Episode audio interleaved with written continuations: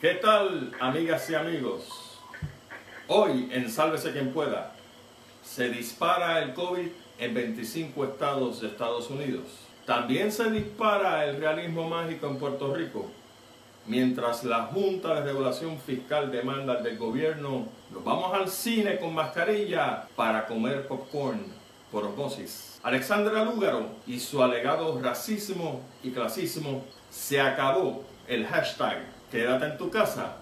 A partir del martes es hashtag sálvese quien pueda, que comienza ahora. Saludos puertorriqueños, soy el ecólogo Gustavo Adolfo Rodríguez. Bienvenidos a una nueva edición de Sálvese quien pueda, transmitiendo todos los domingos a las 9 de la noche a través de este fanpage SQP Sálvese quien pueda. Pueden ver los videos en nuestro canal de YouTube SQP Sálvese quien pueda y por supuesto como siempre le sugerimos, le pedimos que le den subscribe. Estamos también en las siguientes plataformas para podcast. Anchor.fm slash SQP, Breaker, Google Podcast, Overcast, Radio Public, Spotify y ahora también en punto de vista pr.com. Todas esas últimas plataformas, usted pone sálvese quien pueda y les va a salir. Mis amigos, vamos a hablar de varios temas y el tema de ahora va a ser el COVID-19. Esta semana el Washington Post publicó un titular donde indica que 14 estados y Puerto Rico han visto el número promedio de casos de 7 días subir a sus picos más altos desde que comenzó la pandemia del COVID-19. Este titular después fue corregido para decirnos que son o fueron 23 estados y 15 de esos estados están viendo alzas nuevas del coronavirus. Los números más dramáticos se están registrando en los estados de Texas, Arkansas, Oregón y Florida, donde los casos brincaron de un 2.2% en un promedio de 7 días a 2.6% en un promedio de 7 días. El Wall Street Journal esta semana también nos indica que en los condados con poblaciones de menos de 60 mil personas, que esos son básicamente áreas rurales de Estados Unidos, las familias numerosas están viendo infecciones del COVID más severas que en áreas densamente pobladas. En otras palabras, la transmisión entre los mismos miembros de una familia es la causa principal de la enfermedad, lo que sugiere que la población norteamericana y ahora sobre todo en la ruralía está subestimando el peligro de la infección por el COVID-19. El CDC en Atlanta esta semana también está proyectando 124 mil muertes por causa del COVID-19, como van las cosas, en o antes del 4 de julio. Y señala que si los casos vuelven a subir dramáticamente, no habrá otra que regresar a las restricciones que se impusieron en Estados Unidos para el mes de marzo de este año. Encima de eso, para ponerle la cherry al frosting, los epidemiólogos están señalando que los casos nuevos productos de las recientes protestas, que ustedes las han visto todas en televisión, a lo largo y ancho de Estados Unidos, aún están por verse. En otras palabras, este disparo de los casos del COVID es producto del desorden que como ustedes lo vieron también en los videos sucedió durante el fin de semana de Memorial Day. Ahora están señalando que los casos nuevos, producto de toda esa junta de personas que muchos de ellos, mira de ellos, se quitaron la mascarilla para protestar, eso está por verse todavía. La respuesta de Casa Blanca es bien interesante porque Steven Mnuchin, el secretario del Tesoro, y Larry Kudlow, el director del Consejo Económico Nacional, dicen ambos que los Estados Unidos no va a volver a cerrar la economía, aunque haya un rebote, y escuchen esto, aunque haya un rebote de los casos del COVID-19.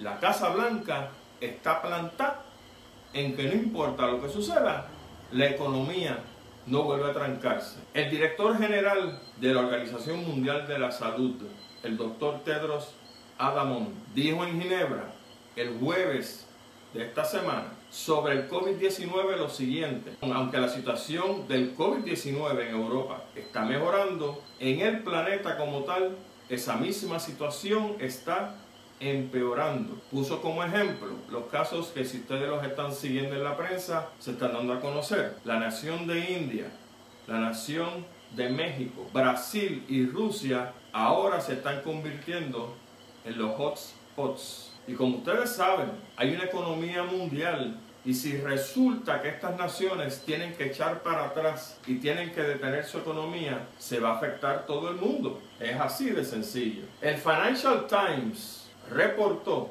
que la India, la nación de la India, está tajureando con las estadísticas del COVID al reportar menos gente infectada y menos muertes porque soltó su gente antes de tiempo. ¿A qué se le parece eso? No se le parece a lo que pasó en Estados Unidos, donde hay muchos estados que están tabureando los números del COVID. En Florida, una señora que trabajaba con el estado que la despidieron por decirle a los representantes del estado que las estadísticas que estaba mostrando eran incorrectas porque las estaban tabureando, publicó y está publicando su propia página donde demuestra con los números que la situación del COVID en el estado de la Florida es peor de lo que está diciendo el gobernador de Santis. Y aquí hay una sospecha bien grande que aquí en Puerto Rico se están tajureando con las estadísticas, pero a eso vamos ahorita porque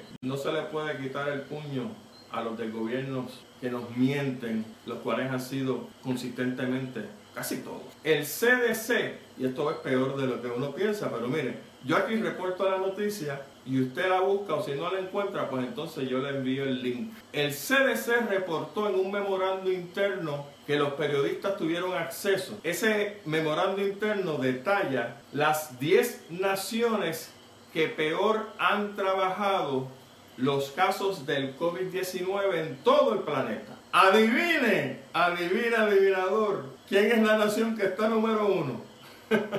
sí, ya usted sabe cuál es. Los Estados Unidos de Norteamérica, con su presidente chiflao, Donald Trump. No lo digo yo, no lo dice el periódico Granma, no lo dicen los comunistas y los socialistas de Venezuela, lo dice el CDC de los Estados Unidos de Norteamérica. Ellos establecen que los Estados Unidos, en el periodo comprendido entre el 6 de junio al 9 de junio, tres días básicamente, el número de infecciones nuevas brincó a 36.5% comparado con el promedio de nuevos casos. Y de hecho, eso fue también lo que le pasó a Brasil, a Rusia y la India que están en ese listado. Mire, está bien sencillo. Si usted tiene un gobierno inepto, al final, no importa el tema que usted trate, lo paga la gente. La paga usted, la pago yo, la pagamos todas las personas que vivan en ese país. Y ahí está. Y como les dije, Estados Unidos, Casa Blanca, entiende que sencillamente, pues, no importa lo que pase, la economía va a seguir. Yo sé para dónde es que va a seguir la economía, lo que pasa es que no lo quiero decir por aquí.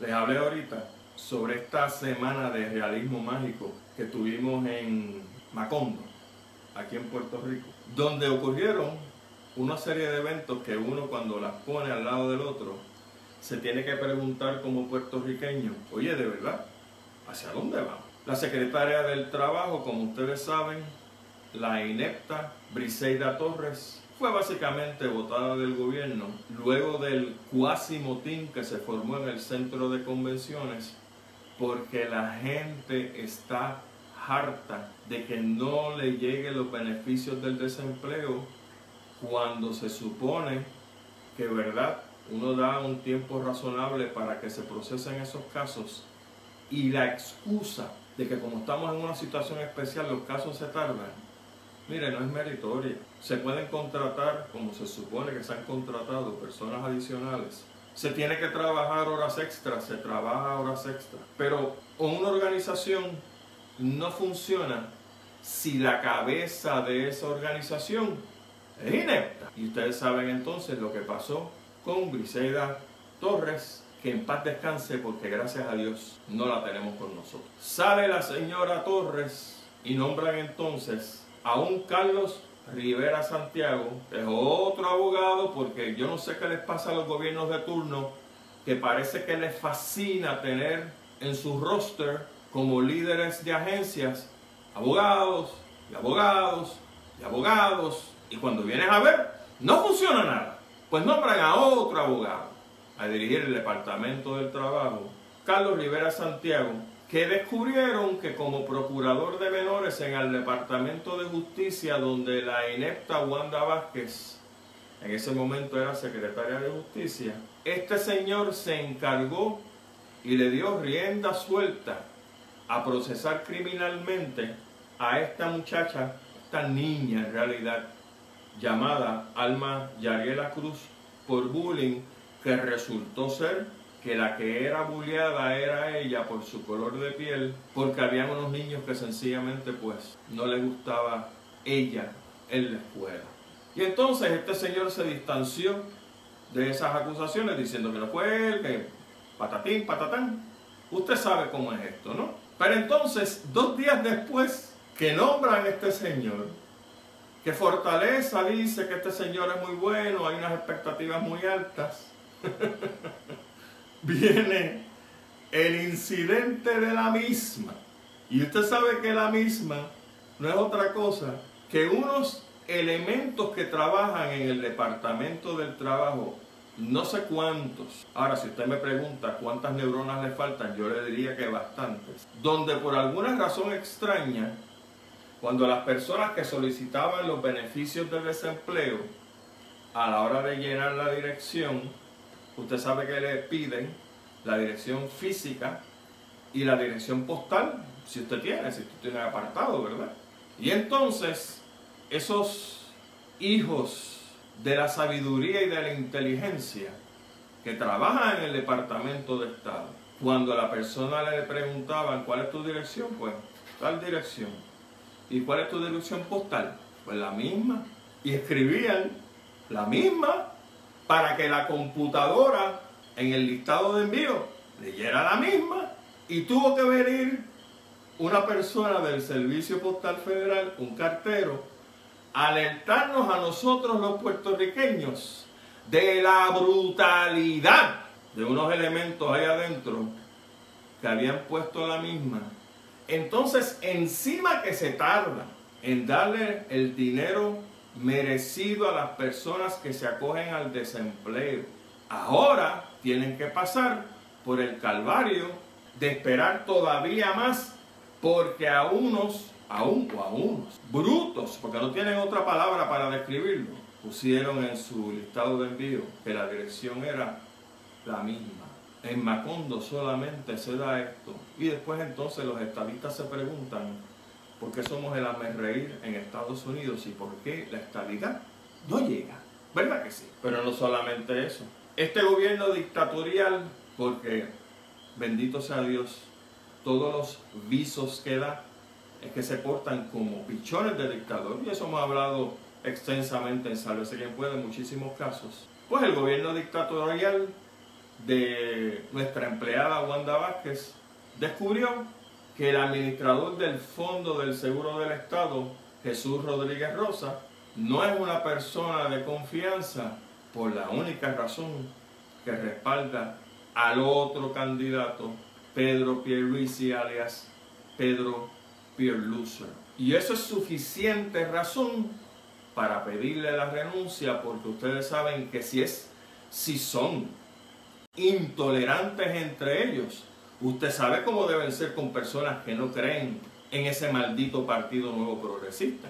¿Verdad que sí? Pero hay más. Desde hace dos meses, el del gobierno de Wanda Vázquez se ha negado a entregarle a la Junta de Regulación Fiscal los documentos que tienen que ver con la compra de aquellos kits que formaron el Revolú, y ustedes se acuerdan, de los famosos 38 millones de dólares pues ellos le han dicho que no a la Junta, que no quieren entregarle nada. Y son tan claros y son tan transparentes en su manera de obrar que no le han entregado a la Junta los documentos que ellos han pedido y la Junta se viró y han tenido que ponerle una demanda al gobierno de Wanda Vázquez para entregar documentos. Mire, si este gobierno o cualquier otro gobierno del Partido Nuevo Progresista ha sido en algún momento transparente, vuelvo de nuevo, la estabilidad hace rato hubiese llegado, pero usted sabe cómo son las transacciones, la mayoría son a puertas cerradas, a obscuras. Y si no había problema, y en realidad como la señora Vázquez dijo en aquella conferencia que todo estaba en orden, si todo está en orden, señora Vázquez, ¿por qué rayos no le entrega a la Junta los documentos que usted tiene? ¿Cuál es el problema? El problema usted y yo sabe cuál es, sabemos cuál es. No pueden entregarle los documentos porque entonces se van a ver los chanchullos. Y esta gobernadora es tan mendaz como los pasados gobernantes que el PNP ha tenido, entre comillas, a bien de escoger para su plataforma. La Cámara de Representantes es también espejo de esa manera como opera el del gobierno de Puerto Rico. Desde noviembre, la Cámara de Representantes de Puerto Rico se ha negado a producir o a divulgar el presupuesto que rige esa Cámara. ¿Por qué? ¿Cuál es el problema? De nuevo, siempre que las cosas en Puerto Rico, con el PNP o en el PPD, tienen que ver con dinero, las cosas se callan. Usted no lo ha visto. Usted que vive aquí no lo ha visto. Usted que me escucha en la diáspora, que ha tenido que irse por las malas actuaciones de estos dos desgraciados partidos. ¿No lo ha visto? Pues aquí está. Otro que tal baila. El presidente de la Cámara, Johnny Méndez. Pero lo lindo es, esta semana, esa misma Cámara de Representantes es la que aprobó unánimemente una medida legislativa que persigue convertir en agravante los delitos de corrupción durante periodos de emergencia ¿Qué está buscando la Cámara de Representantes con esto? Pues obviamente castigar a la gobernadora, porque ustedes saben que la Cámara de Representantes, a quien tiene como candidato, es a este señor, Pedro Pierre Loser, y está buscando de qué manera eh, transmiten algo de preocupación, pero sobre todo mucha venganza contra la gobernadora de Puerto Rico, que es o no es la candidata de ellos. Y yo me pregunto, señoras y señores, con tanta maldita corrupción que hay en este país, que el problema número uno de Puerto Rico no es el estatus, ni es esto ni lo otro, es la corrupción. Mientras tengamos esos pillos ahí, la corrupción va a seguir rampante y el dinero a nosotros se nos va como la arena en la mano, porque lo cargamos y se pierde y se pierde y se pierde de una manera espantosa. ¿Por qué entonces, en vez de legislar, para castigar seriamente a la corrupción durante periodos de emergencia, ¿por qué no legislan para castigar la corrupción severamente todo el tiempo?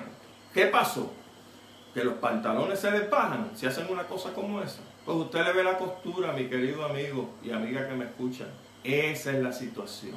No lo van a hacer. Porque saben entonces que desaparece el PNP y probablemente desaparezca lo que queda del Partido Popular también. Para añadirle a este fantástico Macondo, resulta ser que Abel Nazario, declarado culpable en el primer caso que tuvo, está esperando para el segundo caso que si sale culpable pues se lo llevan enredado. La historia y la noticia no es que Abel Nazario está trabajando en un restaurante en el área de Mayagüez. No, hombre, no. Usted sabe cuál es la noticia. Que Abel Nazario va a ser analista político en una emisora de Aguadilla. Yo no sé qué le pasa a la prensa. Yo no sé dónde está el respeto a la inteligencia de este país. Que ahora resulta que si tú eres ladrón, eres pillo, sales culpable. Pues de momento hay que rescatarte para que tengas un programa de análisis. Dígame usted, ¿qué me puede enseñar a mí, a ver Nazario, de cómo utilizar fondos públicos correctamente. Dígame usted qué le puede enseñar de Castro Font a usted como analista político de cómo utilizar los fondos correctamente, los fondos públicos. Dígame usted qué nos puede enseñar el títere enfermo sexual Edison Misla Algarondo de cómo utilizar fondos públicos. Sígase la que viene por ahí. Probablemente cojan ya mismo a Héctor O'Neill, el otro enfermo sexual, y terminen poniéndolo en una estación de radio o en una estación de televisión para verle la cara a ese desgraciado, para que me enseñe a mí moral pública. Y a usted también se la van a enseñar. De nuevo, la prensa en Puerto Rico pierde credibilidad a las millas, sobre todo la prensa corporativa, no los medios privados independientes, perdón, como el que nos está transmitiendo esta noche, sino que entonces esa gente tienen un precio, los políticos le ponen los billetes encima de la mesa y ahí van entonces a tergiversar la verdad. Y encima de eso que tenemos que lidiar con una prensa corporativa que tiene precio, nos empujan pseudoanalistas políticos que yo tengo que aceptarlo en mi casa para que me diga qué cariño. Y usted también. No, mire, no. La desvergüenza en este país de parte de muchas instituciones tiene que parar. Y este programa y otros programas en la radio y quizá algunos en la televisión son precisamente para eso. Para alertarlos a usted de todas estas, literalmente, como decían nuestros abuelos, pocas vergüenzas. De otra parte, ustedes recordarán, como acabo de mencionar hace algunos minutos, que el Washington Post puso un titular donde dijo claramente que el gobierno de Puerto Rico, las estadísticas del COVID se estaban disparando. Eso fue, si no me equivoco, un martes, el lunes o martes de esta semana. Al otro día, ¿sabe lo que hizo el flamante secretario de salud, el psiquiatra, no doctor, no epidemiólogo, no salubrista Lorenzo González? Dividieron las estadísticas. Como si uno fuera un imbécil que no sabe que 8 es 4 más 4, o 6 más 2, o 7 más 1. Y entonces, en respuesta a ese titular negativo del Washington Post, divide las estadísticas para que el golpe, cuando usted lo lea, sea menor. Y ahora pues el total tenemos casos confirmados por un lado y total de casos probables por el otro. Pero sigue siendo la misma estupidez lo que pasa es que lo hacen para que usted crea que en Puerto Rico, certeramente, con lo que hizo la gobernadora, que vamos a eso ahora, pues las estadísticas están abajo y que no hay mayores problemas. Que de hecho, ahora me están diciendo a mí que son casos probables. porque no me lo dijeron desde que arrancó el asunto del COVID el 11 de marzo, cuando empezó el lockdown? Ahora de momento me vienen a cambiar las estrategias de cómo vamos a anunciar esto. ¿Ven lo que les digo? Son mendaces, son disparateros, son embusteros. Entonces recibimos esta semana la noticia que nuestra empleada Wanda Vázquez está abriendo la economía nuevamente. Básicamente todos los sectores, dice con mucho cuidado. Yo voy a citarles a ustedes las guías de Casablanca porque se nos olvidó que cuando esto pasó en Estados Unidos, hace un par de meses, Casablanca, sí, la del presidente este inepto, el CDC dice que ha manejado de manera proficiente el asunto del COVID, Casablanca estableció unas guías de cómo hacer la reapertura para la economía. Mire lo que dijo Casablanca, número uno, para que la gente regrese a aportar a la economía tienen que pasar por lo menos tres cosas. Uno, una reducción de casos de pacientes con síntomas parecidos al COVID, por lo menos durante un periodo de 14 días consecutivos. Vuelvo de nuevo, una reducción de casos de pacientes con síntomas parecidos al COVID. No tiene que ser el COVID, síntomas parecidos. Dos, una reducción de los casos positivos de pacientes con COVID-19 durante los 14 días consecutivos o, en su defecto, una reducción en el porcentaje de casos positivos que se están muestreando diariamente. Y usted sabe que aquí el muestreo diario fue un fracaso total. Y número tres, los hospitales deben ser capaces de tratar todos los pacientes con COVID-19 sin necesidad de abrir centros de emergencia. Pues sabe que si cogemos las regulaciones federales establecidas por Casablanca como orden administrativa, aquí los estadistas se la pasan usted sabe por dónde. Porque las primeras dos no se cumplen. Busque los números del Departamento de Salud. No me haga caso a mí. Búsquelos y va a ver lo que les estoy diciendo. Por lo tanto, a la soltar, la gobernadora de Puerto Rico permitió o permite a partir del martes el acceso a básicamente todas las fuentes de economía en Puerto Rico sin haber cumplido con las primeras dos regulaciones establecidas por su presidente, Donald Trump, mediante orden ejecutiva. Qué bonito, ¿ah? Así de mucho quieren los Estados Unidos y son muy obedientes. Y la nueva orden ejecutiva, que ustedes ya saben cuál es, no voy a entrar mucho en sus méritos porque ya saben lo que va a pasar. Empieza el martes. Pero hay algo que me preocupa. Bueno, hay un par de cosas que me preocupan, que se las tengo que mencionar como puntos que indican que esta orden ejecutiva, nuevamente, muy mal pensada. La primera cosa, mágicamente, mágicamente, el virus se inactiva de 10 de la noche a 5 de la mañana. O sea, si vamos a abrir la economía completa con restricciones, no importa. Porque yo tengo que tener todavía que irme a mi casa y estar a las 10 de la noche guardado porque viene el cuco y me come, o viene un garadiablo, o viene, qué sé yo, la llorona de Lajas, o los aliens. ¿Cuál es el mambo? Yo le voy a decir a usted cuál es el mambo. La gente está muy insatisfecha con el desgobierno de nuestra empleada Wanda Vázquez. Y el gobierno se ha guardado una carta en el bolsillo.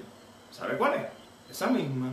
Si yo te tengo a ti en la calle a las 10 de la noche y tú vienes a formarme una protesta frente a Fortaleza, ya yo tengo la excusa para entrarte a macanazo. Porque estás violando una orden ejecutiva. Eso es todo, señoras y señores. Y pretenden engañarnos con esa disposición de que a las 10 de la noche todo el mundo tiene que guardarse. Pues ¿por qué? Porque el virus se activa más a las 10 de la noche. Es más fuerte. O sea, ¿cuál es el mambo? ¿Cuál es el mambo? Esa pregunta no se la va a contestar en Fortaleza porque sencillamente no hace sentido. Porque la gente que está yendo ahora mismo a salir, que le hemos visto Marla y yo cuando vamos los fines de semana por ahí, los que están sin mascarilla van a estar sin mascarilla. Señora Vázquez, a las 2 de la tarde, a las 9 de la mañana, a las 5 de la tarde y a las 9 con 59 minutos de la noche. Pero vamos a más. Soy cinéfilo. A mí me gusta el cine. Lo disfruto un montón. De hecho, me reí en cantidad cuando la señora Vázquez, nuestra empleada, estaba señalando que había abierto los cines porque sus dos nenas se lo pedían a grito. Eh, ok, creo que era a base de la ciencia que usted iba a abrir las cosas y no porque sus nenas le pedían algo a gritos, pero vamos, allá cada uno tiene su familia. ¿Y qué sucede? Frente a Caribbean Cinemas, o dentro de uno de los cines de Caribbean Cinemas en Montelledra, la señora Vázquez estableció que tú solamente podías entrar al cine con mascarilla y no te van a dejar entrar. Muy bien, entendido, que es básicamente lo que pasa en cualquier supermercado y en cualquier sitio. Pero hay un problema. Usted, está en la calle, ¿cuánto tiempo promedio ha tenido la mascarilla puesta?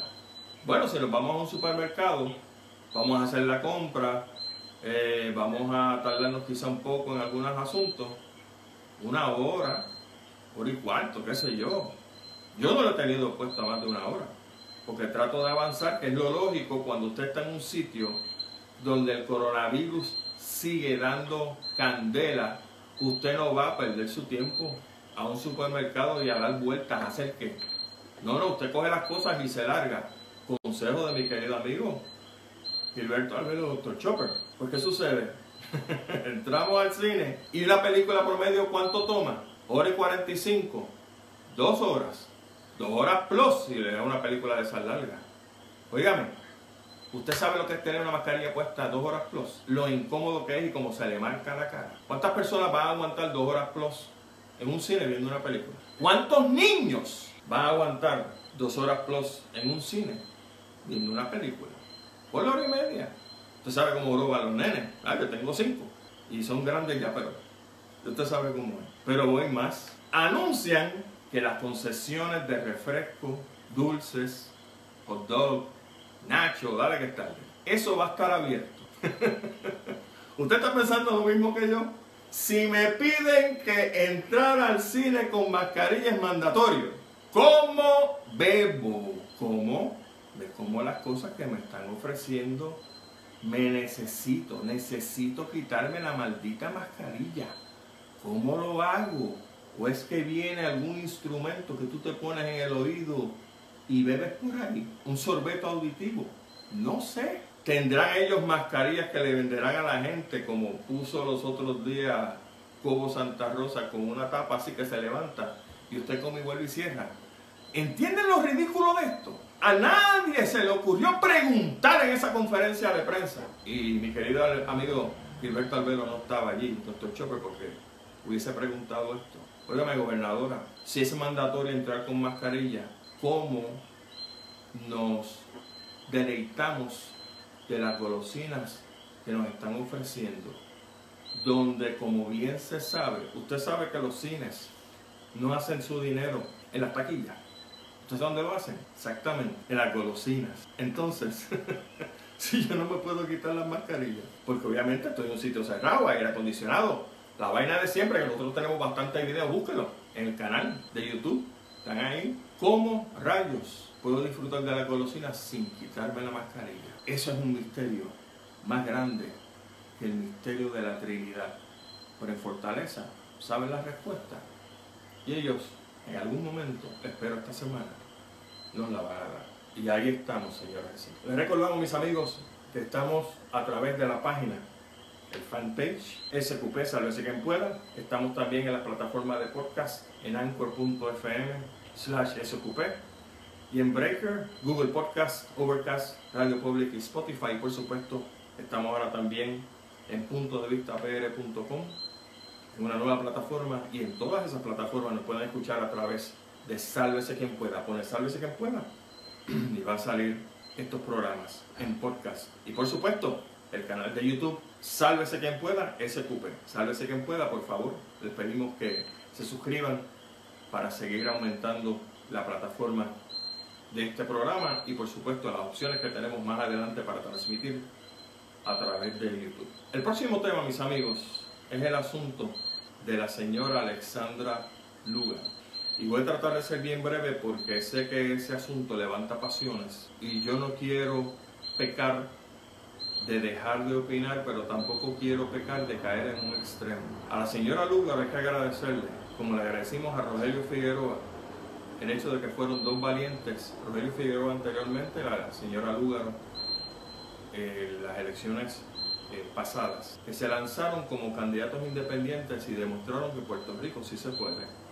Al punto que la señora Lugaro, como ustedes saben, eh, obtuvo casi 230 y pico de mil o 40 y pico de mil votos. Y ella probó que sí se puede. Y en eso hay que estarle agradecido. Ahora bien, cuando la señora Lugaro corrió, corrió sola, no tenía un partido político detrás y por lo tanto no se hicieron una serie de investigaciones que había que hacer para verificar, para probar, porque en el juego de la política es un juego sucio y los que están en contra de usted van a tratar de averiguar el pasado para echárselo a usted en cara, para básicamente anularlo o liquidarlo políticamente. Y entiendo que eso fue lo que pasó ahora la señora Lúgaro representa la candidatura a la gobernación del movimiento Victoria Ciudadana que antes no existía y que por lo tanto pues la señora Lúgaro entró a la contienda sin ningún tipo de investigación. Ahora existe. Y yo no voy a entrar en los méritos de si la señora Lúgaro es culpable o no de racismo, clasismo. Usted tiene su opinión, yo tengo la mía, pero sí tengo que señalar algo que me molestó y que me perturbó Y es que cuando a don Néstor Duprey se le encontró que alegadamente tenía un patrón de violencia psicológica, maltrato psicológico contra su pareja, el señor Duprey tomó la decisión correcta. Me salgo de la candidatura del movimiento Victoria Ciudadana porque sencillamente no es el momento de estar discutiendo si soy bueno o no, si lo hice o no. Se va. Excelente por don Néstor. Ahora resulta que la señora Lúgaro, que es acusada alegadamente por racismo, por clasismo y todos los sismos que ustedes quieran, a diferencia del señor Duprey que voluntariamente dijo, no hay problema, yo me voy, en otro momento se hará lo que haya que hacer, esta señora se aferró a su candidatura y estuvo, qué sé yo, cuántos días justificando, buscando la vuelta y finalmente el movimiento Victoria Ciudadana dijo, aquí no hay problema, ya se puede quedar. Muy mal de la señora Lugaro, peor del movimiento Victoria Ciudadana y aún peor para el señor Natal.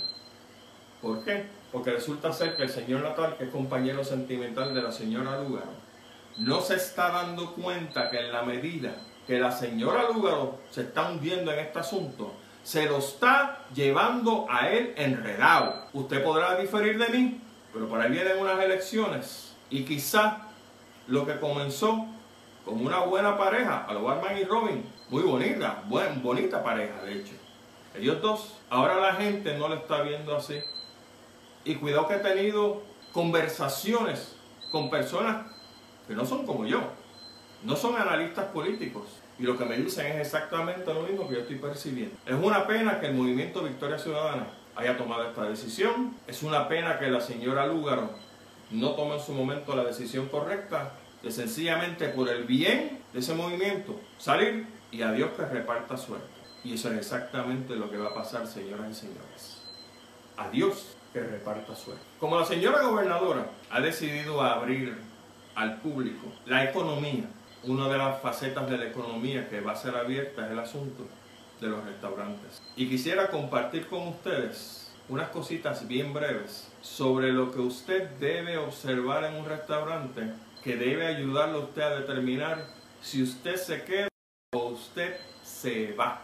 La primera, si un restaurante depende exclusivamente de un aire acondicionado para recircular el aire, no entre, váyase. Ese restaurante debiera tener asientos sillas en el exterior y mesas en el exterior, porque está harto probado en los aviones, en los restaurantes, cualquier sitio cerrado, cómo el aire es recirculado con una persona que está enferma, que se levanta la mascarilla para comer y lo va a hacer, porque nuevamente esto es como el, como el cine. Pues entonces esa recirculación del aire con una persona contaminada allá adentro, lo va a poner usted en serios aprietos porque usted también se va a quitar la mascarilla para beber o comer. Así que, si el restaurante no tiene un área abierta para usted sentarse, váyase. Segundo, si ellos tienen un área abierta aire libre, pero usted se puede sentar donde le dé la gana, váyase, por lo mismo. Eso significa que ellos no están respondiendo a la necesidad del distanciamiento social y lo dejan a uno, pues, que se pegue o no se pegue. No entre ese restaurante. Váyase. Tercero, si las mesas son asignadas, pero es gente sentada a menos de seis pies de cada uno. O si ves la gente en la barra sentada a menos de seis pies cada uno, váyase. Eso significa de nuevo que sí, tienen unas mesas por aquí, pero al final pues no le hacen caso al asunto del distanciamiento social y eso a ellos pues poco le importa. Finalmente, en estos momentos, si los empleados de ese restaurante no están siguiendo las normas de salubridad y no usan mascarilla. Mire, váyase. Son cosas muy lógicas y son cosas muy razonables y son cosas de sentido común, pero como dicen por ahí, el sentido común se supone que sea el más común de los sentidos, pero muchas veces, mis amigos, no lo es. Mis amigos, gracias a todos por compartir por esta página de Facebook. Gracias por hacerse socio del fanpage SQP Salve quien pueda. Recuerden por favor suscribirse al canal de YouTube SQP, Sálvese quien pueda, y a todos los podcasts que están disponibles para todos ustedes. Será entonces hasta una próxima ocasión, hasta el próximo domingo a las 9 de la noche, en otro programa más de Sálvese quien pueda. Soy el ecólogo Gustavo Adolfo Rodríguez. Que tengan una excelente semana. Hasta entonces.